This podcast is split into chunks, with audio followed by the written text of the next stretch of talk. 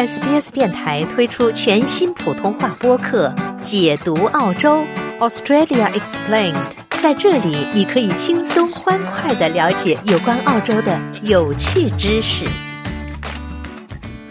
澳大利亚有五百一十六个国家公园，此外有两千七百多个指定的保护区。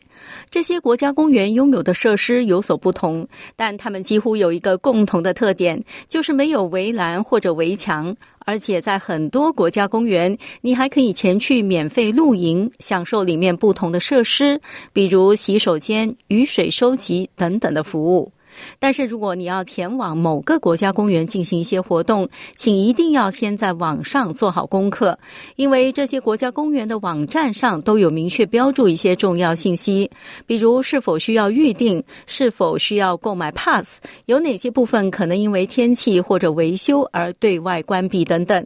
一般前往国家公园都需要旅行或开车。如果去到当地才发现因为没有预定而被罚款，或者甚至被拒之门外，那就浪费了很多时间和金钱了。今天我们采访的朋友就刚刚经历过一段让他汗颜的插曲，下面请听采访。好，现在我们请来的嘉宾是 Summer 梁，Summer 你好，你好，我是听说你最近到了塔斯马尼亚的摇篮山，在非常著名的 Overland Track，这个所谓著名的 Overland Track 是一个非常出名的徒步线路，在孤独星球上都有记载的一个徒步线路。通常来讲，最长是用五夜六天来完成。成的，但是你设计的是和几个越野跑步的爱好者，从悉尼或者是在这个塔州当地的一些朋友哈，你们是用一天的时间就把这七十多公里的路程跑完了，是吧？我们就是计划一天之内完成，因为这个路线本来每一年都有一个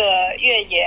比赛应该说，它也不是属于一个比赛，它应该说是一个主办方组织的一个越野活动。但是它每年都会大概在二月份左右举行，然后名额是很有限的，只有六十个人，然后来自世界各地吧。我去年试图着要十月份它开放报名时间的时候，我就去注册了，但是其实这个十几分钟名额就被抢光了，我也没抢到，所以很遗憾。对我其实我是去年就想参加这个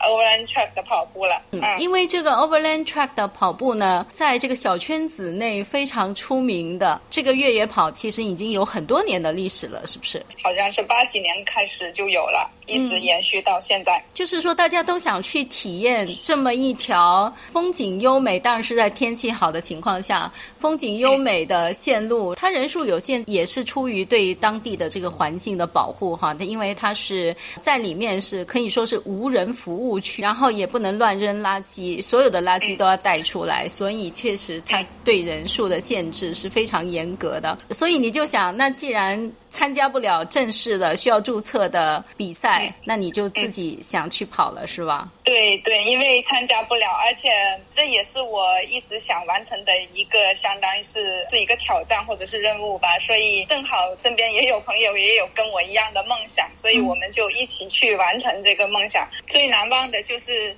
其实我们有一个小插曲，呃 这也是我作为我我作为组织者，不是做的非常攻略做的不是太到位的地方。其实我出发之前，我我我是没有买这个 The Orange Trip 那个 pass 的门票啊。刚才我想问你的，这是一个，因为我我们有理解是以为我们是一天之内跑完它就不需要交这个 track。呃，我我们只要不使不使用那个 hard，其实我们的理解是完全错误的。然后我们跑到十十公里左右的时候呢，呃，那个 Ranger 呢，他就就发现我们没有 pass，然后就跟我们聊起来。一开始的时候觉得很失望，以为我们不能继续了。其实 Ranger 对于我们听了我们呃的故事之后，知道我们是专门从悉尼跑呃飞过去，然后呃也计划了这个 holiday。他也是很对我们怀着一种相当于是非常尊重那种心情去理解我们，所以就相当于给我给了我们一个 pass，加了一百多块钱的那个罚款，额外的罚款就让我们继续了。其实他心里是希望我们 完成我们的梦想的。所 以这个是一个很大的、很大的感恩、意外和，也可以说是一个收获吧。嗯，队员因为这个也没有没有没有互相埋怨，也没有呃什么，大家都共同解决问题。嗯，最后事情是圆满的。反正其实回想起来，如果我事先计划好要买票，肯定是买不到这一天的票的，因为对，因为他每天都是有限制，限制三十四个人进去这个圈里面活动。嗯，然后在那个公共假日，我们其实是在澳洲国庆前。嗯的时候去跑这个路线，其实，在那几天基本上没有可能定得到这一条路线的，就是过路费。那确实是也觉得，像澳洲的这些国家公园里面的 ranger，他们都是非常有这种体谅精神，而且他们是很热爱自己在那里工作的那片土地的，所以对，其实他就没有很刻板的去。我我们很理解，对，很理解他的做法，也愿愿意交这呃额外的一百多块钱。的那个方法，因为对于其他三十四个人来说，其实是不公平的。如果我们不额外交这个呃费用的话，然后另外的话就是，我很理解他们，因为他们很多人其实都是属于志愿者来做这个 ranger，然后他们其实也是出于基于爱、热爱这片土地、这个山，所以其实我们交的钱这些费用都是用于维护这个 track 的。做 track 维护工作的，所以我觉得很应该，所以也很感恩吧，真的很非常感恩，感恩有一个他能够这么 considerate，有理解我的队友。呃，我我我真的感觉很幸运，非常幸运。Summer，那其实呢，如果是你参加比赛的话，我相信七十多公里的路程当中，肯定中间是有一些补给啊，会有明确的这个路线的指示。组织这个呃越野跑的活动的也是没有补给的，因为呃，其实从一开始到六十五公里处的那个就是 Lake Saint Clair 那里。基本上是没有交通可以到达的，所以其实也是没有补给的。它举办的意义不是在于比赛，也不是在于呃一个成绩的要求追求，它最主要是应该说是让你享受在荒野当中，在这个 over 圈里面跑的感觉，还有互相帮忙的这种精神吧。应该是对我们也是没有，嗯，肯定是没有补给，没有后援嘛，所以呃，我们得背全程得背。所有的食物和就是自己需要的东西，自己是组织的人，所以我对这个事情也是很严肃的看待。所以我呢也是按照比赛的那个要求，把所有的强制装备，一切全部按照 比赛的规矩去进行。包括我们的平常我们出去跑步或者是比赛，一般只是要救生毯，但是其实我们这次带了救生袋，是 emergency bag。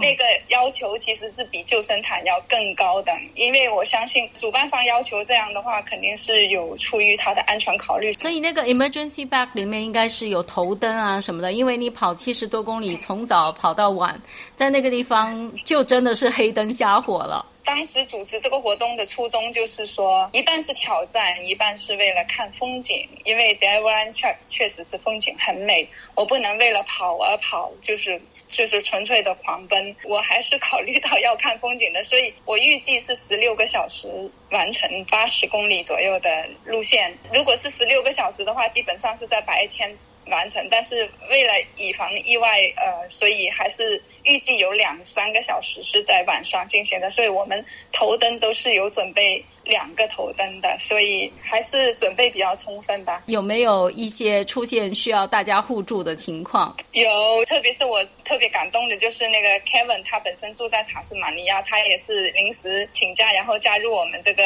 呃活动。然后，因为他本身自己能力比较强，前后跑给我们拍照啊，又是视频又是照片的，也相当于给我们速度上有一个相当于是比较快的提高，像是一个配速员的感觉。对对对，有一点，然后还给我们拍了很多照片，记录下我们在那个时候的美好的回忆。还有就是其他队员在途中也是互相帮忙吧，这都是我们没有走过的、没有跑过的路线，所以说过程当中有可能有一段路程可能。少预计了水啊什么，反正大家都互相血，然后肯定也是要等的，不可能一个人单独留下来自己走。这种，比如说在晚上的时候互相鼓励啊，真的很重要。尝试喝了那个呃雨水，那个 hut 里面提供的雨水，发现还是感觉还是比较放心、比较干净的。我们能够享受这么成熟的这个 truck 里面有这样的就是饮用水的提供的，十几公里左右就会有一个 hut，然后 hut 里面都有这种雨水的提供点，所以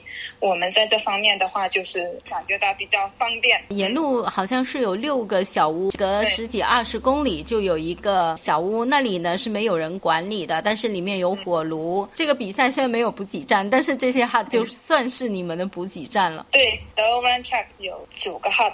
就是基本上也算是隔十几公里，呃，十公里左右就会有一个。我觉得这个设计是非常人性化的，因为它除了给那些重装徒步爱好者过夜以外，呃，也有一种情况就是说是给一些极端天气的情况下，呃，能够有一个避难所。呃，像这种长距离徒步路线都考虑有这种设施的话呢，更多的安全感。好的，那今天我们也非常感谢 Summer 梁跟我们的分享，谢谢。喜欢、分享、评论，欢迎您在 Facebook 上关注 SBS 普通话页面。